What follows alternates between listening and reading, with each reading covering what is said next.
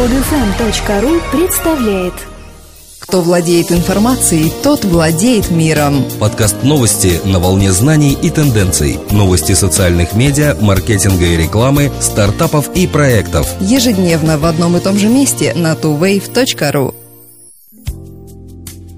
Здравствуйте! Сегодня 28 ноября 2012 года, и с вами в студии, как обычно, Елена и Дмитрий.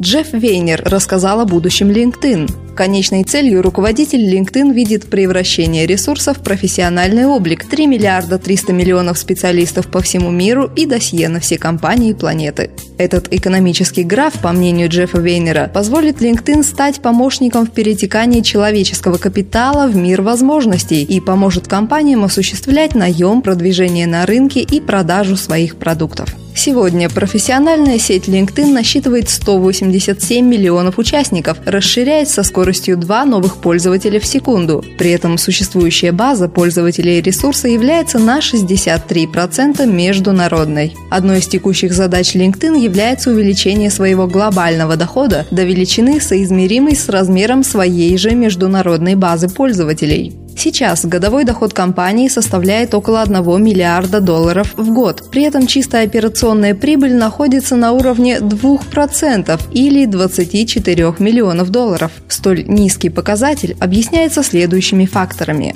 Текущая политика руководства LinkedIn заключается в масштабном инвестировании двух направлений – продажи и маркетинг и исследование и разработка. Связанные с этим расходы серьезно снижают доходность компании. Однако в тот момент, когда компания закончит выстраивание международных команд по перечисленным направлениям, уровень чистой операционной прибыли резко вырастет. В Казанском IT-парке вчера стартовал инновационный нанотехнологический форум. Первый же день форума состоялось официальное открытие российского нанотехнологического центра на базе технопарка «Идея». Он представляет собой исследовательский комплекс, состоящий из лабораторий для проведения полного анализа строения любых материалов. Открывая мероприятие, председатель правления ОАО «Роснано» Анатолий Чубайс заявил, что проводимая сегодня в Татарстане работа по развитию инноваций бесценна. По его мнению, Татарстан находится в числе очевидных лидеров по инновационному строительству в России. Так, в 2012 году началось строительство инновационного города Иннополис, расположенного в 15 километрах от Казани. Планируется, что Иннополис станет местом жительства 150 тысяч человек, из которых 60 тысяч будут являться IT-специалистами. Благодаря возможностям наноцентра компании стартапы, занимающиеся созданием новых материалов, получат возможность значительно снизить затраты на разработки. Обеспечение доступа к оборудованию наноцентра избавит изобретателей от масштабных вложений в создание собственных лабораторных комплексов. Общая стоимость нового центра составила 3,8 миллиарда рублей, из которых 1,8 миллиарда были профинансированы ОАО «Роснано».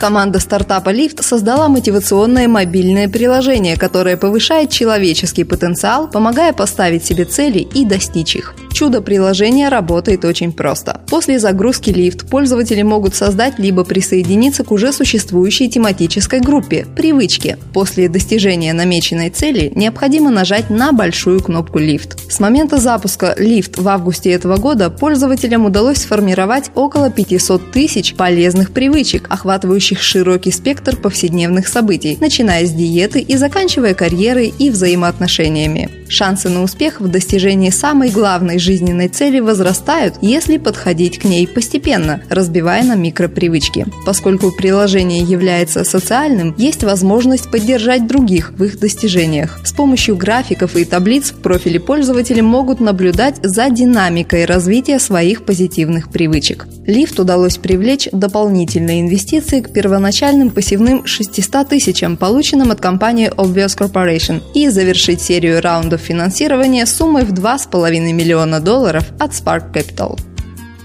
18 декабря Инноград Сколково впервые примет у себя Всероссийский молодежный инновационный конвент. В рамках конвента пройдет выставка инновационных проектов, на которой смогут показать свои разработки участники Зворыкинского проекта 2008-2012 годов. Участие в выставке бесплатно, но чтобы получить выставочное место на аллее стартапов, необходимо пройти конкурсный отбор. Для этого участникам Зворыкинского проекта необходимо отправить свою заявку до 1 декабря 2012 года на email елена собака ру с темой «Заявка, выставка, конвент». В теле письма должны быть ссылка на профайл innovaterussia.ru, фотография продукта, макет, прототип, серийный образец или ссылка на сайт или программу для скачивания для IT-проектов, номер мобильного телефона автора проекта, Проект должен соответствовать следующим требованиям. Высокотехнологичность. Наличие макета, прототипа или серийного образца. Макет, прототип, серийный образец должен иметь законченный вид. Интернет-сервис, программа, мобильное приложение должны иметь дружественные интерфейсы и иметь понятную прикладную ценность, то есть отвечать на вопрос, для чего они нужны пользователю. Проекты, принимающие участие в выставке, будут доступны для ознакомления и тестирования всем гостям мероприятия на мультитач-панелях. Это хороший шанс показать свои разработки огромному количеству ведущих предпринимателей со всего мира, ведь в работе конвента примут участие венчурные инвесторы, лидеры крупных высокотехнологичных корпораций и представители федеральных органов власти. На 20 выставочных мест для участников Зворыкинского проекта уже подано 53 заявки. Инвестиционная компания Greycroft собрала 175 миллионов долларов для своего третьего фонда. Greycroft успешно следует своей собственной, отличной от других венчурных компаний, стратегии – инвестирование небольшими порциями в стартапы на ранних стадиях и нежелание делать прямые инвестиции в свои портфельные компании. Средства предыдущих двух раундов Greycroft проинвестировал в 60 стартапов, работающих преимущественно в сфере цифровых медиа. Greycroft 1 привлек 75 миллионов, которые были инвестированы в 34 стартапа. 11 из них уже принесли своим инвесторам 130% дохода. Greycroft обычно вкладывает от 500 тысяч до 5 миллионов долларов, не больше. Как считают в компании, избыточное финансирование может привести к такому непредвиденному следствию, как блокирование вариантов вариантов выхода из стартапа. Второй принцип Greycroft – не претендовать на место в совете директоров компаний, в которые инвестирует. Я думаю, мы оказываем нашим портфельным компаниям практическую помощь, но это не значит, что мы делаем это традиционным способом, как большинство венчурных капиталистов, сказала генеральный партнер компании Дана Сеттл. В первую очередь мы стараемся дать правильный совет и затем позволяем предпринимателю взять на себя инициативу. Скачать другие выпуски этой программы и оставить комментарии вы можете на podfm.ru